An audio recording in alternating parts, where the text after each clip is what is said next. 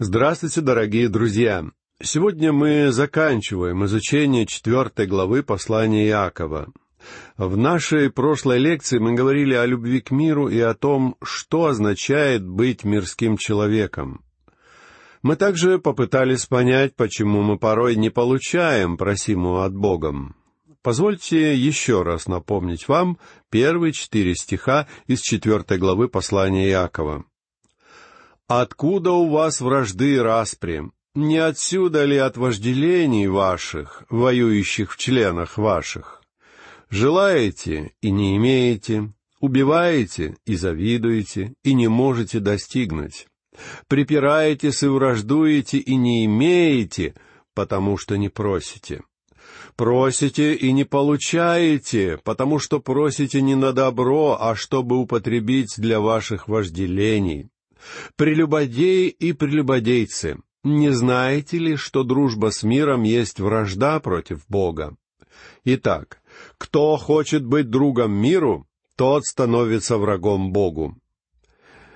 Мы читали о том, что зависть и сварливость приводят к неустройству и всему худому. К сожалению, вражды и распри случаются и в церквях. Нам часто хочется, чтобы все было по-нашему. Вожделения наши, воюющие в членах наших, это в сущности жажда плотских удовольствий. Вражда и беспорядок являются следствием настойчивых требований удовольствия со стороны нашей плоти.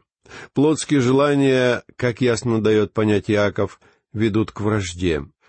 Этот дух вражды и характеризует собой любовь к миру. Он не имеет ничего общего с христианством. Подобные проявления имеют в качестве своего источника ветхую природу человека. Единственный способ одержать над ними победу — это вера во Христа и исполнение Духом Святым.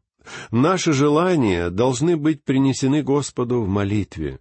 Он может послать просимое, отказать в нашей просьбе или откорректировать ее, а мы должны со смирением принять его ответ. В чем состоит лекарство от любви к миру? В молитве Богу и в доверии Ему. Нужно прийти к Нему в молитве и доверить Ему все, что лежит у нас на сердце. Когда мы обнаруживаем в своем сердце зависть и сварливость, нужно сказать об этом Богу. Многие из нас приходят к Богу со своими заслугами, чтобы сказать Ему, какие мы хорошие. Друг мой, нам нужно посмотреть правде в глаза и увидеть себя такими, какие мы есть. Единственный способ избавиться от зависти, сварливости и вражды которые обитают в нашем сердце. Это с покаянием обратиться к Господу Иисусу. Нам не нужно идти к психологу. Он только перенесет наши проблемы из одной области в другую. Вам нужно освободиться от накопившейся тяжести при помощи Господа Иисуса, рассказав Ему обо всем. Иаков говорит, что решение проблемы для меня и для вас заключается в молитве но мы часто молимся об исполнении своих эгоистических желаний. Даже когда мы просим о чем-то Бога, мы просим об этом в своих самолюбивых целях. А поскольку мы готовы идти на компромисс с миром, лишь бы только добиться исполнения своих желаний, Иаков называет нас прелюбодеями и прелюбодейцами. Мир говорит нам, возьми силой все, что ты хочешь, и держи покрепче ревнуй и завидуй другим людям, борись и не сдавайся. В этом, собственно, и заключается любовь к миру. Следующий пятый стих является естественным продолжением мысли Иакова. «Или вы думаете, что напрасно, — говорит Писание, — до ревности любит Дух, живущий в нас?» Не обманываемся ли мы, считая себя милыми и славными людьми, не знающими, что такое зависть и ревность? Однажды я случайно услышал, как одна женщина говорила другой, «У меня чудесный муж, он меня совершенно не ревнует». Я должен вам сказать, что с ее мужем и с их отношениями что-то не в порядке. Это неестественно, если муж совершенно не ревнует свою жену. Если он любит ее, он будет ее ревновать. Бог говорит, что до ревности любит Дух, живущий в нас. Но как быть с ревностью в дурном смысле этого слова? Ревностью в смысле зависти к людям, которых, например, избрали в какой-то комитет, в который не избрали нас. Как быть с завистью к авторитетным членам церкви, когда мы сами, как нам кажется, не получаем заслуженного признания? Как быть в случае с распрями, причиной которых часто становится наш необузданный язык? Яков говорит, что решение этой проблемы в том, чтобы пойти к Господу Иисусу и рассказать Ему обо всем. Итак, давайте прочтем следующий стих. «Но тем большую дает благодать, посему и сказано, Бог гордым противится, а смиренным дает благодать. Я повторял это уже много раз, что Бог преисполнен благодати. Мы с вами просто не можем до конца понять, насколько Он благ. Он изобилует благодатью. Благодать чаще всего определяют как некую незаслуженную милость. Я же называю ее любовью в действии. Бог спас нас не только посредством своей любви. Он отдал Сына Своего на смерть за нас, и Его благодатью мы спасаемся. Возможно, кто-нибудь возразит мне, «Вы не представляете, насколько я виноват и грешен. Так идите к Нему и скажите Ему об этом, а также попросите о том, чтобы Его благодать покрыла все ваши грехи. Он не спошлет вам благодать.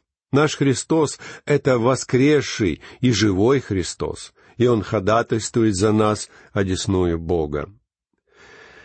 Есть люди, которые сомневаются в избыточности Божьей благодати. Позвольте сказать вам, что все медикаменты мира не могут помочь больному, который не хочет лечиться. Лекарство должно быть принято. Подобным образом, у Бога есть благодать и для тебя, дорогой друг. Положись на нее. Человек может умереть от жажды, когда рядом с ним течет поток чистейшей родниковой воды. Он должен пить ее, и только тогда эта вода спасет ему жизнь. Вы же не станете винить мыло и воду в том, что вокруг есть неумытые грязные люди. Дорогой друг, у Бога образно выражаясь, довольно и мыла, и воды, чтобы очистить тебя.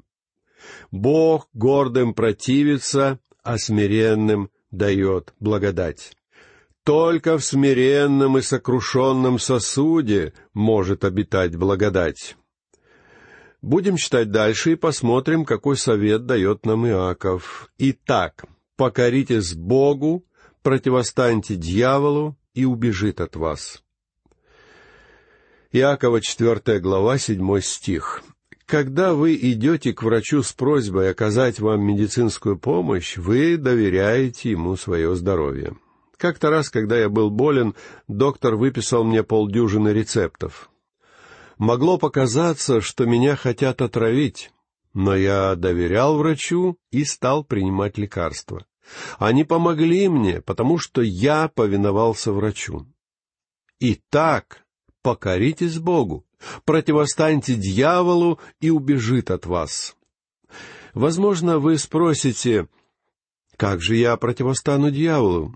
Иаков дает нам очень хороший совет. Он только что говорил, что нам нужно чуть больше благодати. Смиренным Бог дает благодать. Другими словами, вы не сможете противостоять дьяволу своими силами. Мы все склонны поддаваться дурному влиянию. Искушения, как мы уже увидели, поджидают нас повсюду. Бог же посылает нам свою благодать по мере необходимости. И источник его благодати никогда не иссякает. «Моя благодать принадлежит тебе», — говорит нам Бог. «Тебе только нужно воспользоваться ею». Теперь давайте прочтем восьмой стих. «Приблизьтесь к Богу, и приблизится к вам, очистите руки грешники, исправьте сердца двоедушные. Бог подходит к двери твоего сердца. Но он не врывается внутрь, он стучит. Но ты сам должен отворить ему дверь. Только так он сможет войти внутрь. Рассказывают, что как-то раз Мартин Лютер бросил воображаемого дьявола чернильницей. Кто-нибудь скажет, что это было безумием, но это не так. Просто Лютер очень реально ощущал существование дьявола. Иаков говорит нам, что самый верный способ противостать дьяволу — это приблизиться к Богу. Дьявол будет вынужден убежать от вас, потому что он не выносит близости Бога. Дьявол не посмеет приблизиться к вам, если только вы не отойдете слишком далеко от Бога. Волк никогда не нападает на овцу, пока она находится среди других овец, рядом с пастырем. И чем ближе овца к пастырю, тем в большей она безопасности. Наша беда в том, что мы порой слишком далеко уходим от Бога. Давайте прочтем девятый стих. «Сокрушайтесь, плачьте и рыдайте. Смех ваш да обратится в плач и радость в печаль». Бывает, что нам нужно не радоваться, а плакать. Ни в коем случае нельзя относиться легкомысленно к греху. Когда я слышу, что кто-то из верующих шутит на тему греха, у меня невольно возникает подозрение, что когда никто не видит, этот человек начинает беззастенчиво грешить. Друг мой, к греху никак нельзя относиться легкомысленно. Мы должны рыдать о своих грехах. Беда современных христиан в том, что они не сокрушаются о совершенных ими грехах. Сегодня есть выдающиеся благовестники и массовые призывные собрания. Так почему же в наших церквях нет пробуждения? Я думаю, что в прочитанном только что отрывке Иакова предлагается пища для размышления. Как-то раз я задал этот вопрос доктору Джону Брауну, одному из великих проповедников прошлого. Мы сидели на террасе его дома в Силом Спрингс в штате Арканзас, и я спросил его, почему евангелизационные мероприятия, которые мы проводим, не приводят к пробуждению церквей, как это бывало в годы его активного служения. Тогда он рассказал мне о собраниях, которые он проводил в Пасадене в штате Калифорния, где была установлена палатка на большом пустыре на углу улиц Вашингтона и Холлинстона. Он сказал мне, «Доктор МакГи, сначала на протяжении шести недель я проповедовал верующим, а потом призывал с кафедры к покаянию неверующих, и начиналось пробуждение в церкви. Когда я приступил к своему пасторскому служению в Пасаденской церкви, я все еще мог ощущать влияние собраний, некогда проводимых там доктором Брауном. Почему? Потому что многие верующие решили проблему грехов в своей жизни. К сожалению, мы слишком часто отказываемся ее решать. Нам действительно нужно рыдать о своих грехах. А теперь давайте прочтем десятый стих. «Смиритесь пред Господом, и вознесет вас». «И вознесет вас». Наша проблема сегодня заключается в том, что мы считаем себя слишком умными.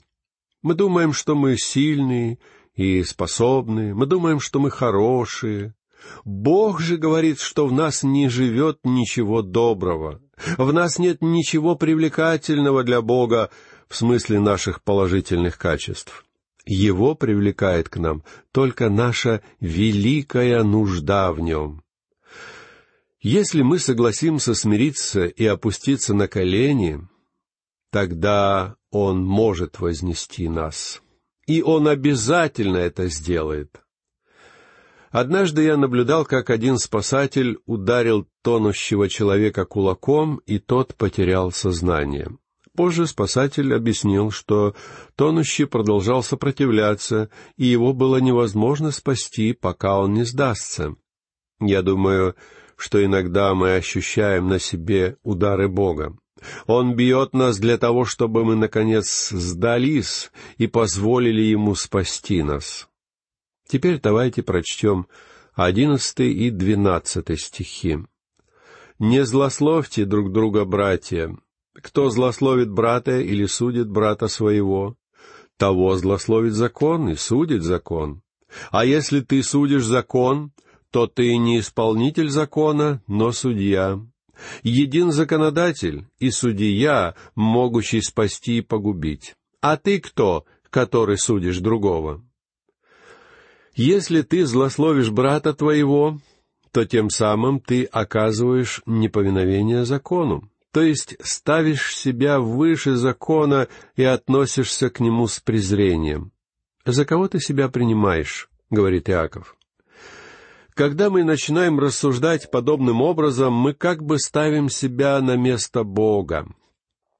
Сегодня в мире есть две категории людей, которые пытаются поставить себя на место Бога. Одна из них — это грешники, которые говорят, «Я и так достаточно хороший, чтобы спастись. Господи, я не нуждаюсь в том, чтобы Ты меня спасал. Ты занимаешься своими делами, а я сам себе спаситель». Но, дорогой друг, Бог говорит в своем слове, что Он единственный Спаситель, и нет иного.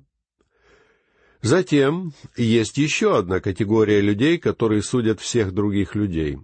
Они не судят себя, зато постоянно осуждают окружающих. Иаков говорит, что суд — это дело Бога. Иисус сказал в Евангелии от Иоанна в пятой главе в двадцать втором стихе, Ибо Отец и не судит никого, но весь суд отдал Сыну. Есть много христиан, которые в сущности говорят Господу Иисусу, «Я готов помочь тебе. Мы вместе устроим Верховный суд, на котором я буду одним из судей». Сегодня очень много подобных верующих. А какое судилище порой способно организовать церковь? Яков говорит нам — что мы должны судить самих себя и обращаться к Богу в смирении. Давайте прочтем следующий стих. «Теперь послушайте вы, говорящие, сегодня или завтра отправимся в такой-то город и проживем там один год, и будем торговать и получать прибыль». Иакова, четвертая глава, тринадцатый стих. Вот еще одно из любимых занятий христиан — составлять грандиозные планы на будущее. Мне потребовалось очень много времени в жизни, чтобы научиться не делать этого. Как правило, я принимаю приглашение где-нибудь проповедовать задолго до назначенного срока. Но в периоды серьезных болезней мне приходится кое-что отменять. Я очень не люблю менять свои планы, но Господь напоминает мне слова из Писания. Теперь послушайте вы, говорящие, сегодня или завтра отправимся в такой-то город и проведем там библейскую конференцию. Нам будет там очень хорошо, и мы считаем, что в этом деле есть воля Божья. У Иакова сказано об этом несколько иначе. Но именно так открыл мне эти слова Господь. Давайте прочтем следующий, четырнадцатый стих. «Вы, которые не знаете, что случится завтра, ибо что такое жизнь ваша? Пар, являющийся на малое время, а потом исчезающий». Иаков напоминает нам о том, что будущее не в нашей власти. Что же такое жизнь ваша? Он сравнивает ее с паром и туманом. Пар, являющийся на малое время, а потом исчезающий. На западном побережье Соединенных Штатов бывают сильные туманы. Можно ехать по берегу в прекрасный день и любоваться синевой океана и неба, а потом проснуться на следующее утро и за пеленой тумана не увидеть ни берега, ни океана, ни неба. Наша жизнь подобна туману на склоне горы. Непостоянная, зыбкая и ненадежная. Человеческая жизнь, прожитая вдалеке от Бога, является одной из самых больших трагедий в созданной Богом Вселенной. Все существующее преследует важные и нужные цели. Солнце на небе расточает колоссальное количество энергии. Мы с вами пользуемся только небольшой ее частью. У Луны тоже есть свое назначение. Многие из вас, друзья мои, никогда бы не поженились, если бы не Луна, которая светила вам сверху. Один поэт сказал, «Только человеку свойственна подлость». Человеческая жизнь без Бога является оторванной от своего источника, ненужной и никчемной. Это действительно великая трагедия. И одна из причин трагедии — это краткость жизни. Нам отведено только семьдесят лет. Если же мы живем дольше, то нас мучают всевозможные болезни и недуги. О, как коротка наша жизнь! Многим из нас так и не удается научиться по-настоящему жить здесь на земле. Прочтем следующий стих. «Вместо того, чтобы вам говорить, если угодно будет Господу и живы будем, то сделаем то или другое. Да, наша жизнь находится в руках Господа. И давайте же не будем об этом забывать. Теперь прочтем дальше. Вы по своей надменности тщеславитесь. Всякое такое тщеславие есть зло. Поистине человеку нечем хвалиться. Если он хвалится, то это грех. Прочтем следующий, семнадцатый стих этой главы. Итак, кто разумеет делать добро и не делает, тому грех. Очень многие люди сегодня грешат и даже не подозревают об этом. Если вы знаете, что вы могли сделать что-то доброе или хорошее в том или в другом случае и не сделали этого, то вы согрешили. Отведенное нам время летит очень быстро. В одном из христианских гимнов мы поем «Наша жизнь коротка, словно птицы полет, и быстрее челнока улетает вперед». Так не будем же, дорогие друзья, тратить драгоценные дни и минуты на ссоры, зависть и сварливость. Все это портит нашу жизнь, а также жизнь окружающих нас людей. Нам нужно прийти ко Христу, доверить свою жизнь Ему и начать жить полноценной жизнью. В Евангелии от Иоанна в 10 главе, в 10 стихе Иисус Христос говорит, «Я пришел для того, чтобы имели жизнь и имели с избытком. Живете ли вы такой жизнью сегодня? Этим вопросом я хочу закончить нашу сегодняшнюю лекцию и попрощаться с вами. Всего вам доброго, дорогие друзья, и да благословит вас Бог.